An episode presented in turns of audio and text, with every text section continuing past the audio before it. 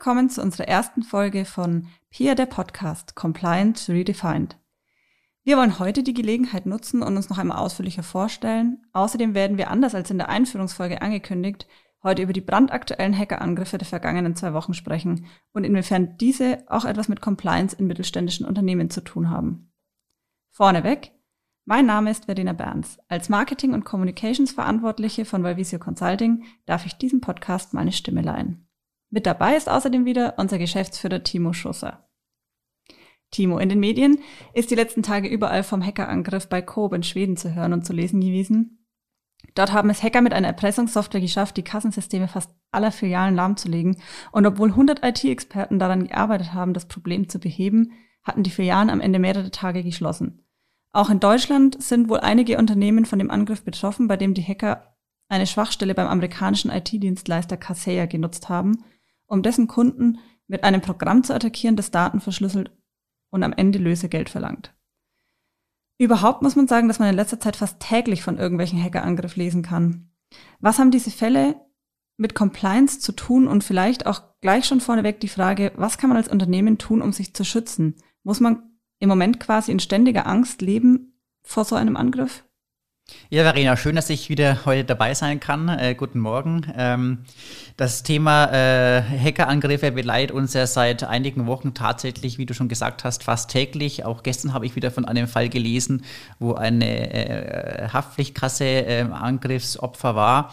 Und das ist ein ganz klassisches IT-Compliance-Thema. Wir haben nicht nur die DSGVO, die entsprechenden rechtlichen Rahmen bildet, um auch eine Verfügbarkeit zu gewährleisten oder wo die Verfügbarkeit ein Schutzziel unter anderem ist, äh, um personenbezogene Daten zu schützen, neben der Vertraulichkeit und auch der Integrität, sondern wir haben auch den meisten Unternehmern vor allem etwas unbekannteren Gesetzes, dem Gesetz äh, zur Kontrolle und Transparenz im Unternehmensbereich, kurz Contra G. Äh, dieses Gesetz hat im Jahr 1998 bereits, also es ist schon sehr, sehr sehr alt, das GmbH-Gesetz und das Aktiengesetz ähm, verändert bzw. erweitert, ähm, um Unternehmenslenker, also sprich Vorstände, aber auch Geschäftsführer von Aktiengesellschaften und von GmbHs in die Pflicht zu nehmen, Systeme einzuführen, um frühzeitig zu erkennen, wenn der Fortbestand einer Gesellschaft gefährdet ist, also sprich ein Risikomanagement zu implementieren, was ganz klassisch natürlich hier im IT-Security-Feld äh, auch natürlich ein Riskmanagement-Thema äh, ist, weil man ganz klar sagen muss, dass äh, durch die ähm, Hackerangriffe natürlich hier entsprechend in dem Fall die Verfügbarkeit von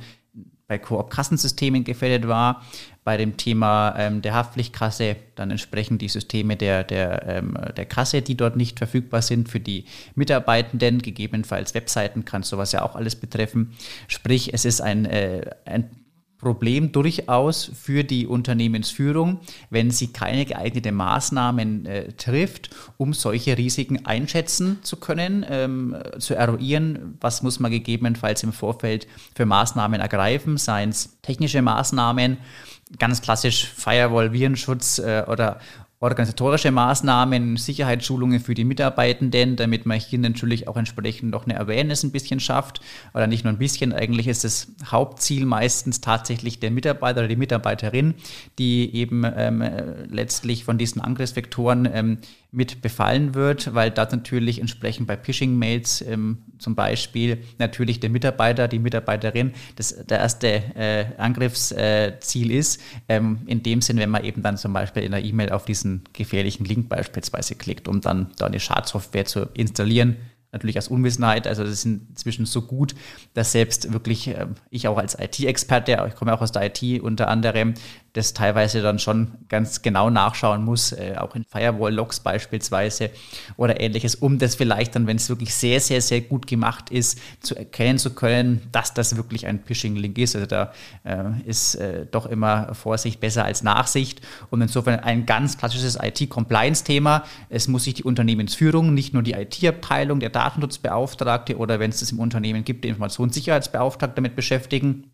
sondern es muss schon Tone of the Top von oben auch gelebt werden, dass IT-Sicherheit, Datenschutz, Informationssicherheit ähm, wirklich ein zentraler Bestandteil einer gelebten Unternehmenskultur ist, auch um entsprechend natürlich Haftungsrisiken aus dem Weg gehen zu können.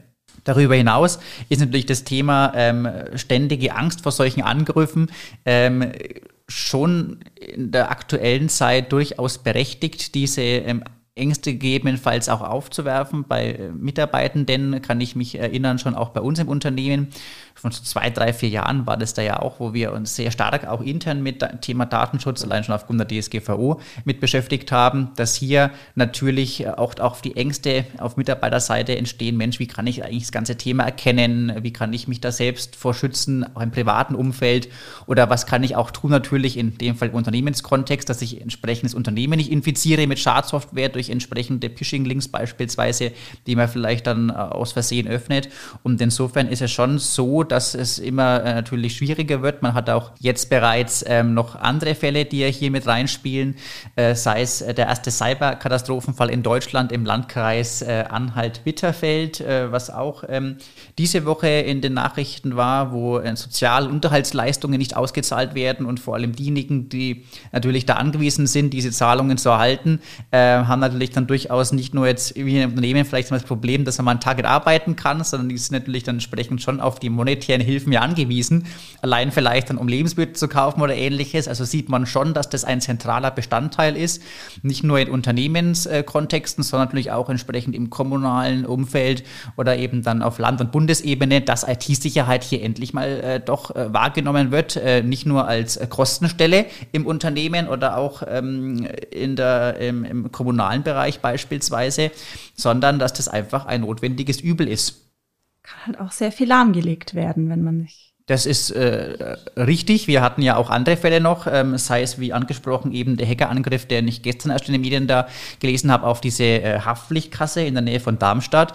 Oder natürlich ein ganz äh, krasses Beispiel, was sehr selten natürlich schon vorkommt. Wir hatten im März bei einem Rechenzentrumsbetreiber bei OVH einen Großbrand, wo bereits mehrere Brandabschnitte damals oder Rechenzentren in diesem äh, Rechenzentrumskomplex auch dann niedergebrannt sind, komplett zerstört. Entsprechende Managed Server beispielsweise Weise, aber ich glaube auch Dedicated Server, wo eben entsprechend ähm, natürlich auch dann gemietet werden von, von Kunden äh, des äh, Dienstleisters. Und wenn man natürlich hier entsprechend äh, keine Backup-Themen oder auch das Thema Business Continuity Management beispielsweise, wo wir ja auch noch darauf zu sprechen kommen, dann äh, gleich nicht durchführt, hat man hier ein großes Problem, wenn man beispielsweise seine Daten eben im Brandabschnitt B lagert ähm, und dann dieses Backup natürlich dann gegebenenfalls genauso zerstört wird. Also es ist schon ein Thema, was nicht mehr zu vernachlässigen berücksichtigen ist. Das Business Continuity Management gerade schon erwähnt. Was mache ich als Unternehmen, wenn mich ein Hackerangriff trifft? Dann muss ich ja irgendwie schauen, dass es trotzdem bei mir weitergeht. Genau, insofern ist natürlich so ein BCM, also ein Business Continuity Management, eigentlich schon, was man vorher natürlich haben muss, dass man überhaupt weiß, wie man da weiter agiert. Gibt es Notfallpläne, gibt es Checklisten, wie man vorgehen kann, wenn jetzt zum Beispiel bei den Mitarbeitenden auf dem Rechner eine, eine Bitcoin-Zahlungsanweisung kommt, stecke ich da jetzt den Stromstecker raus oder den, den Ethernet oder deaktiviere ich das WLAN. Das heißt, es sollte schon auch für die Mitarbeitenden entsprechend natürlich Awareness-Schulungen im Vorfeld auch des Öfteren geben, also regelmäßig, nicht nur einmal im Jahr oder alle zwei Jahre, was man dann doch wieder vergisst, sondern man muss entsprechend schon mit einem BCM frühzeitig beginnen. Äh, es sind technische Themen, die relevant sind, sprich äh, Firewalls, äh, Softwarelösungen. Es gibt da inzwischen KI-gestützte Security Appliances ähm, von diversen Herstellern. Also man kann da am Markt schon durchaus fündig werden, dass man sehr, sehr sicher unterwegs ist, aber man muss sich halt entsprechend natürlich auch mit den Themen beschäftigen. Und da sind einfach vor allem IT-Notfälle Notfallpläne ganz, ganz wichtig, denn in dem Normalfeld, wo ich unterwegs bin, wenn ich da ein, ein Update mache oder einen Change-Prozess gegebenenfalls äh, durchführe, dann habe ich da jetzt nicht den Stress, dass ich mich im schlimmsten Fall innerhalb von kürzester Zeit entscheiden muss, wie gehe ich da jetzt eigentlich vor, A, B oder C, sondern im IT-Sicherheitsnotfall muss ich ja in kürzester Zeit entscheiden, was ist denn eigentlich da das richtige, äh, die richtige Option, um diesen Schaden abzuwenden, beziehungsweise den Angriff abzuwenden, den Schaden zu minimieren.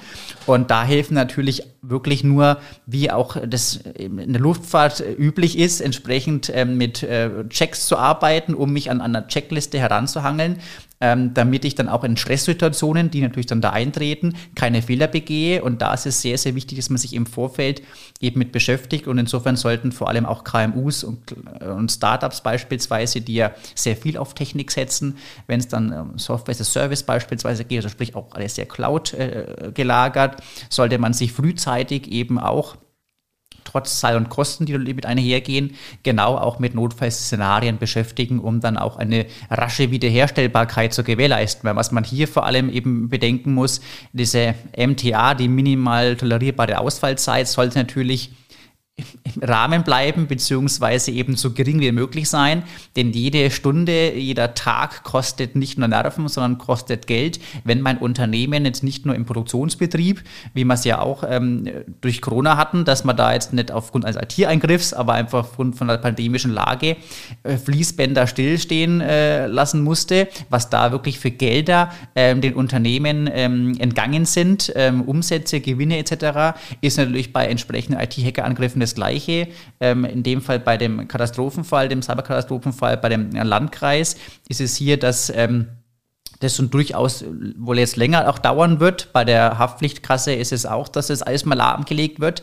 Ähm, und insofern ist es ganz, ganz wichtig, hier auch entsprechend mit einer Business Impact Analyse im Vorfeld zu äh, klassifizieren, was für einen Schutzbedarf habe ich, was ist eigentlich dann auch vom Hinblick auf Risikoabschätzung vom Unternehmen äh, vorgegeben, von der Unternehmensleitung. Was kann und möchte ich mir eigentlich leisten? Wie lange mein IT-System ähm, äh, lahm liegt? Sprich, auch wenn meine Mitarbeiter zum Beispiel drei Tage nicht arbeiten können, kann sich jeder Chef relativ le leicht auch ausrechnen anhand seiner Personalkosten, die er ja ähm, weiß äh, oder die er nachschauen kann, äh, sich geben lassen kann von der Personalabteilung. Was kostet mich eigentlich äh, zehn Mann, wenn die mal drei Tage nicht arbeiten?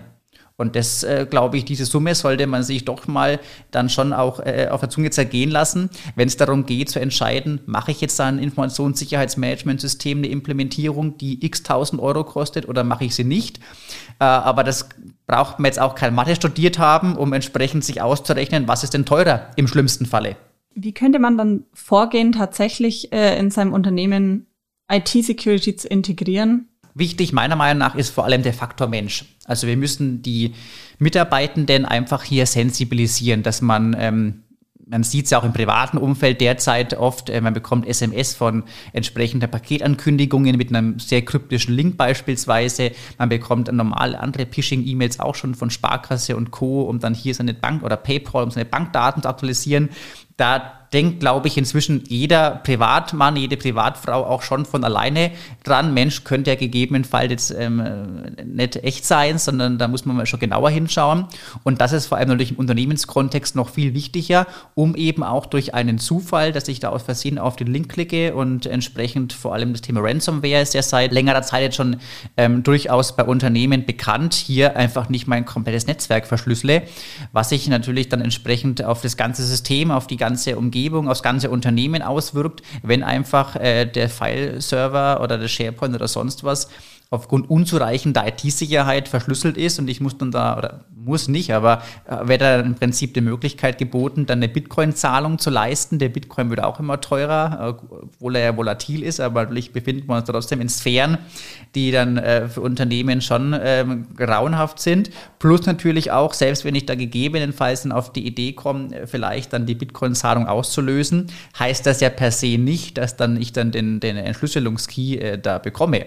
Also ist ja kein keine Garantie. Ähm, und insofern muss man da schon vor allem meiner Meinung nach die Mitarbeiter alle mitnehmen, dass die einfach wirklich ähm, bei jedem Task immer schon fast eingebrannt im Kopf wissen ähm, oder daran denken, Mensch, ähm, nicht alles glauben, was ich vielleicht lesen kann, sondern immer mit einem gesunden Menschenverstand ähm, da einfach einen Blick drauf haben, ist das jetzt logisch oder ist das doch vielleicht komisch, ähm, in dem Bereich auf den Link zu klicken oder das Thema SEO Fraud ist ja vor allem auch ganz zentral in größeren Unternehmen. Wenn ich beispielsweise von einer, äh, von meinem äh, Geschäftsführer, von meinem Vorgesetzten, von meinem Chef eine E-Mail bekomme, ich muss zum Beispiel schnellstmögliche Gelder anweisen auf irgendwelche dubiosen Konten, damit, die, damit das Projekt nicht in Gefahr ist, gibt es ja auch in Großbetrieben durchaus schon die einen oder anderen Fälle, wo in den Medien war. Und ähm, hier muss man einfach mit einem gesunden Menschenverstand darauf achten, ist das überhaupt sinnvoll, wenn mein Chef da zum Beispiel 250.000 Euro oder auch größere Summen waren ja auch schon im Raum standen bei Großunternehmen, mal schnell auf ein Konto auf den Cayman Islands oder in den Niederlanden überwiesen haben möchte für ein Projekt. Äh, macht das sonst auch solche komischen Dinge oder ist das einfach natürlich ein, äh, ein Hackerangriff und in dem Fall eben so ein CEO vor Ort.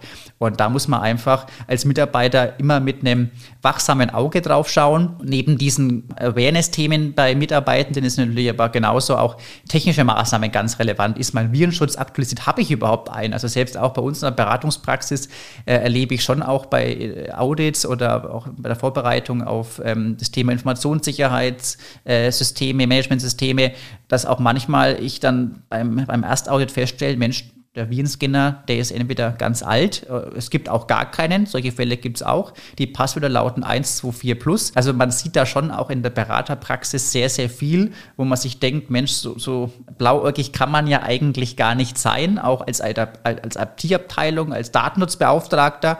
Wenn wir nur als Berater hineinkommen und nicht selber DSB sind, ist es schon so, dass man sich manchmal ähm, doch an den Kopf langt, wie man eigentlich so ungläubig da auch und naiv mit diesen Themen umgeht. Und insofern sind natürlich auch ganz klassisch IT-System-Sicherheitslösungen ganz, ganz relevant. Firewall-Lösungen, allein schon die Absicherung von ähm, vielleicht seinem DSL-Zugang beim Thema Homeoffice ganz zentral, dass man da hier natürlich jetzt auch im Unternehmen vielleicht schon Sicherheitslösungen sehr gute hat, gegebenenfalls sogar ganz modern mit Machine Learning und KI gestützt, dass man Anomalien erkennen kann. Aber bei Mitarbeitenden zu Hause, die es dann auch unbedingt derzeit vielleicht immer noch zu Hause arbeiten und sich deshalb auch aufgrund von New Work-Themen ja allgemein das Arbeitsumfeld verändert, ist es schon ganz zentral, dass sich da auch ähm, KMUler, aber auch Startups, die ja vor allem sehr dezentral arbeiten, es gibt ja viele, die haben gar keine Büroräumlichkeiten mehr, lösen die jetzt alle auf, lassen die Leute bloß noch von zu Hause arbeiten. Ähm, das ist, mag schön und gut sein, ist unternehmerisch durchaus in manchen Dingen vielleicht sinnvoll, da muss halt entschieden werden.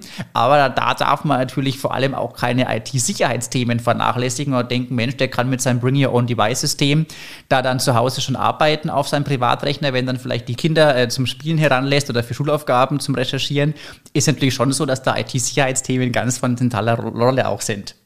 Du sprichst es schon an, die Mitarbeiter im Homeoffice Inwiefern spielt Homeoffice da jetzt auch eine Rolle, dass vermehrt Hackerangriffe auftauchen? Das ist ähm, doch äh, eigentlich relativ zentral, dass man in einem heimisch, in einer heimischen Umgebung, wo man sich sowieso vielleicht anders nochmal wohlfühlt oder wo man anders auch agiert, eben in der Arbeitsweise natürlich auch weniger an betriebliche äh, Themen denkt bei Nutzung von IT-Systemen, wenn man jetzt äh, dann eben bei der Recherche oder auf seinem, äh, wie eben gerade gesagt, Bring Your Own Device, sprich auf seinem privaten Rechner vielleicht dort auch noch dann mit äh, Office 365 ist ja als Cloud-Lösung etabliert und auch mit mit der Corona-Pandemie in den Vordergrund getreten, dass man da entsprechende Online-Lösungen ähm, nutzt, die mal auf jedem Endgerät, auch auf Privathandys, dann hat man seinen Kalender drauf, dann shared man im Prinzip das Gerät ähm, im privaten Umfeld, Mensch, schau doch mal da mein Foto an, was ich gemacht habe. Und es ist halt schon sehr, sehr kritisch, wenn ich hier nicht unternehmensseitig mit entsprechenden Sicherheitsmaßnahmen wie Mobile Device Management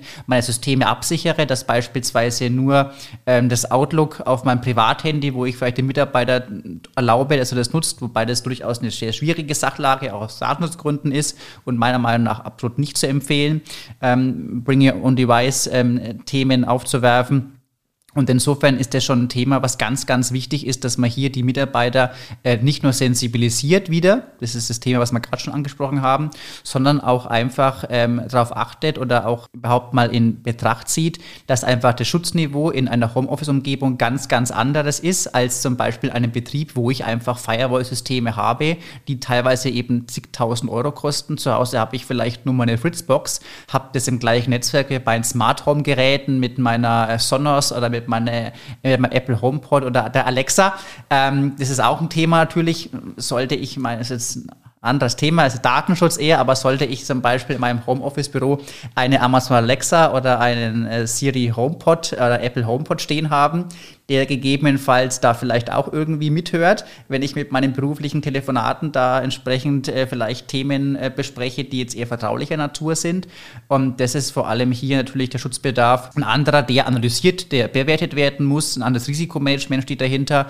Also die Risikoeinschätzung ist eine ganz andere. Und das sollte vor allem auch, wenn man eben schnell, schnell, aufgrund von Corona ging es ja innerhalb von wenigen Tagen, dass Mitarbeiter, die noch nie im Homeoffice gearbeitet haben, plötzlich zu Hause waren mit äh, Voice-over-IP-Phones und was weiß ich, haben teilweise mit ihren privaten Handys telefoniert, um da schnellstmöglich auch in Kontakt zu bleiben. Ähm, und das sollte man jetzt schon oder hätte man schon länger auch jetzt angehen müssen, diese Themen zu beachten, damit da einfach auch das System oder die Systeme des Arbeitgebers geschützt sind, damit man nicht aufgrund eines äh, Konfigurationsfehlers, man kennt es auch bei Fritzbox-Systemen, wenn man dann seine Smart Home-Geräte vielleicht anbindet, seine, äh, seine Webcam zu Hause, vielleicht um den Garten zu überwachen, dann macht man da im Prinzip vielleicht den Port auf auf seiner Fritzbox dann aus Unwissenheit vielleicht komplett im Prinzip eine DMZ aus seiner ganzen, äh, aus seinem ganzen Heimnetz. Ähm, sprich, man öffnet im Prinzip das Scheunentor für, für alle Welt ähm, aufgrund vielleicht von einem Konfigurationsfehler, Fehler, wo dann aber auch eben ein Geschäftsnotebook äh, im besten Fall auch dann ungeschützt, ohne Firewall äh, drinnen ist. Und das sind einfach Themen, die man eben nie aus dem Auge behalten muss, wo einfach Informationssicherheit Hand in Hand geht mit IT-Sicherheit und aber auch dem Thema Datenschutz. Und das ist vor allem bei KMUler, die ähm, keine IT-Abteilungen haben, oder eben auch sehr ähm, kleinen Startups oder teilweise aber auch größeren Startups, die sich natürlich auf ihr Kerngeschäft, auf ihr Kernprodukt sehr schnell, sehr agil, iterativ arbeiten, aber eben auf solche Themen dann doch nicht zu achten. Kannst du noch mal genauer darauf eingehen, was Informationssicherheit ist und wie kann man diese in seinem Unternehmen implementieren? Ja, bei der Informationssicherheit geht es anders als beim Datenschutz nicht um den Schutz nur von personenbezogenen Daten, also von natürlichen Personen beispielsweise, sondern um den Schutz aller Informationen, die eben relevant für ein Unternehmen sind. Das können physische Informationen sein, wie zum Beispiel Aktenordner, wenn man sowas vielleicht noch hat. Äh, das können aber da denkt man auch oft nicht, Notizen sein, Notizbücher von Mitarbeitern, die gegebenenfalls mit heimgenommen werden im Zug. Da kann ein Rucksack geklaut werden, dann sind da vielleicht gegebenenfalls vertrauliche Informationen im Notizbuch drinnen, die dann verschwinden. Das heißt, alles, was äh, Informationen sind, die für ein Unternehmen relevant sind, unterliegen dem Thema der Informationssicherheit. Und hier haben wir drei Schutzziele. Einerseits das Thema Verfügbarkeit, Sprich, wie auch in dem Fall von Coop, sind meine IT-Systeme überhaupt verfügbar, wenn ich sie benötige, was auch unter anderem eine Notwendigkeit bei DSGVO ist, ähm, aber eben ganz zentral bei der Informationssicherheit relevant, was aber auch jedem Unternehmenslenker eigentlich logisch sein äh, muss, dass wenn, wie vorhin auch schon gesagt, mein Unternehmen drei Tage stillsteht, weil die Verfügbarkeit nicht gewährleistet ist, allein vielleicht aufgrund eines Internetausfalls, als man noch eher im Büro war und meine Leute konnten einen Tag nicht arbeiten, kann man sich ausrechnen, was das für Geld kostet, wenn sie dann die Kaffee trinken, überspitzt gesagt. Und das ist schon äh, eben ein zentraler Baustein. Daneben das Thema Vertraulichkeit, eben Beispiel Notizbücher oder in dem Fall natürlich genauso, wenn ich nicht mit dem Firmenwagen fahre, sondern eben mit dem Zug. Äh, da habe ich auch schon des Öfteren äh, letztes, äh, vorletztes Jahr, als ich im Zug sehr oft unterwegs war, gesehen, dass Leute ähm, ohne Sichtschutzfolie an ihrem Notebook gesessen waren. Dann konnte man da eigentlich, wenn man es gegenüber ähm, oder nebendran saß, konnte man schon einiges mitlesen, was denn da für Dokumente erstellt worden sind, was für E-Mail geschrieben worden sind. Dann, äh, das ist ja noch das äh, weniger das Problem vielleicht, ähm, aber wenn man dann seinen ganzen Rechner einfach stehen lässt, um dann vielleicht sich im Bordbistro einen Kaffee zu holen, am besten dann noch eben ohne Bildschirmschutz, dass man direkt übernehmen kann, um weiterzuarbeiten, ist das natürlich schon sehr, sehr problematisch im Hinblick auf die Vertraulichkeit. Und das äh, andere Thema noch, äh, das dritte äh, Ziel, äh, das Thema Integrität, dass man äh, sicherstellen muss, dass eben auch Informationen unverändert sind oder unveränderbar bleiben, was auch beim Thema Datenschutz der Relevanz spielt das kennt man vielleicht vor allem aus dem Bereich der GOBD, äh, Rechnungswesen, dass man natürlich keine Buchungen verändern kann äh, nach dem Festschreiben von der Buchungsperiode, dass letztlich hier ähm, das Finanzamt sicherstellen kann, ja, das wurde so abgeschlossen und ich kann jetzt nicht nochmal den, den Rechnungswert oder das Rechnungsdatum oder sonst was verändern. Das heißt, die Integrität von Systemen ist auch ganz wichtig. Beispielsweise, wenn ich jetzt Unternehmer bin im IT-Consulting-Bereich oder im IT-Support vor allem. Ich habe ein Ticketsystem, wo ich dann vielleicht auch Kundenanfragen annehme. Dann sollte natürlich hier auch nach, Abschluss dieses IT-Tickets, wenn dieses Problem gelöst wurde, nicht noch irgendwas verändert werden, zwecks Abrechnung oder zwecks Nachweis, Rechenschaftspflicht etc. Also Informationssicherheit hat die Schutzziele Verfügbarkeit ganz zentral, äh, Integrität und auch Vertraulichkeit und ähm, gibt ja die ISO 27001, den BSI IT-Grundschutz, also sehr mächtige Tools, die natürlich für Großkonzerne oder auch dann eben im ähm, Bereich von Bund und Ländern relevant sind, wenn wir jetzt vor allem das BSI-Grundschutzthema anschauen, aber es ist natürlich für Startups oder für KMUs doch sehr, sehr vieles Guten, übermächtig. Und da gibt es beispielsweise vom Bayerischen IT-Sicherheitscluster, das wir jetzt vor allem auch ähm, Implementieren des, des ISMS, des äh, ISIS 12 oder ganz neu CISIS 12, wo es einfach in zwölf Schritten sehr ähm, agil, sehr einfach auch bei kleinen Unternehmen implementiert werden kann, dass die innerhalb von zwölf Schritten sehr einfach und sehr schnell auch eine Zertifizierung bekommen können, aber nicht nur des Zertifikatswillens, sondern natürlich auch um ein System zu lesen nach dem PDCA-Zyklus, dass ich immer wieder auch entsprechend ähm, mich jedes Jahr mit einer Revision, mit einer eigenen oder vielleicht auch jedes halbe Jahr, je nachdem, was man da auch natürlich entsprechend dann im Einzelfall ähm, implementieren muss, ähm, mich mit den Themen wieder neu beschäftige, dass ich entsprechend wieder neue Schulungen halte, dass ich meine IT-Dokumentationsstruktur ähm, auch auf dem aktuellen Stand halte, dass ich äh, durchaus weiß, was habe ich eigentlich für Serviceprozesse, wie kann ich einen äh, Update-Prozess initiieren, wie dokumentiere ich eigentlich einen Change an einem System, ähm, Thema auch Risikomanagement,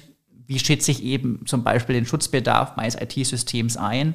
Und das ist natürlich entsprechend schon Aufwand, Zeit und Geld, was das Ganze natürlich mit ähm, äh, einher äh, geht. Aber was vor allem auch in Notfällen ganz wichtig ist, dass ich weiß, wo steht eigentlich mein IT-System? Wo läuft mein CRM drauf? Läuft es bei Azure, bei mir im Rechenzentrum oder bei Amazon?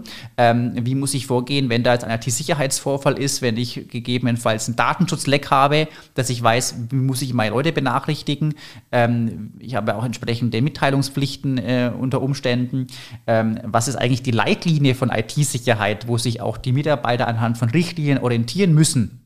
Oder können, je nachdem, wie es ausgestaltet ist. Da darf ich eigentlich meine privaten Endgeräte verwenden. Aber da darf ich es eben nicht. Oder wie nutze ich zum Beispiel neue IT-Systeme, wenn ich jetzt ein Onboarding habe? Werden die einfach bestellt, hingestellt und jeder kann dann sein persönliches Konto einrichten? Oder wird es zentral initiiert durch entsprechenden Mobile Device Management beispielsweise?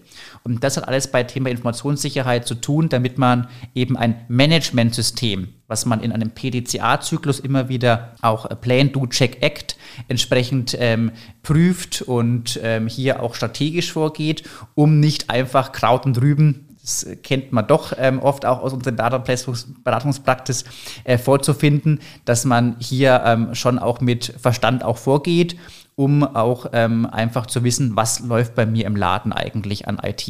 IT ist inzwischen nichts mehr, was nur nebenbei läuft, sondern die IT bedingt alles im Unternehmen. Ähm, ohne äh, der Informationstechnologie kann ich mein Unternehmen nicht mehr entsprechend nutzen. Ich kann, äh, meine Mitarbeiter haben keinen Zugriff auf Dateien, auf äh, Systeme und deshalb ist IT ein, eine, die zentralste Stelle mit eigentlich, wo ich schon auch da sicher gehen muss, dass es funktioniert. Super, das ist doch ein tolles Schlusswort. Vielen Dank für deine hilfreichen Einschätzungen und Empfehlungen. Vielen Dank auch von mir und bis zur nächsten Folge. In unserer nächsten Folge widmen wir uns dann wie versprochen tatsächlich dem Hinweisgebergesetz. Außer natürlich, es grätscht was Aktuelleres dazwischen. Wir hören uns, bleiben Sie gesund. Tschüss. Tschüss.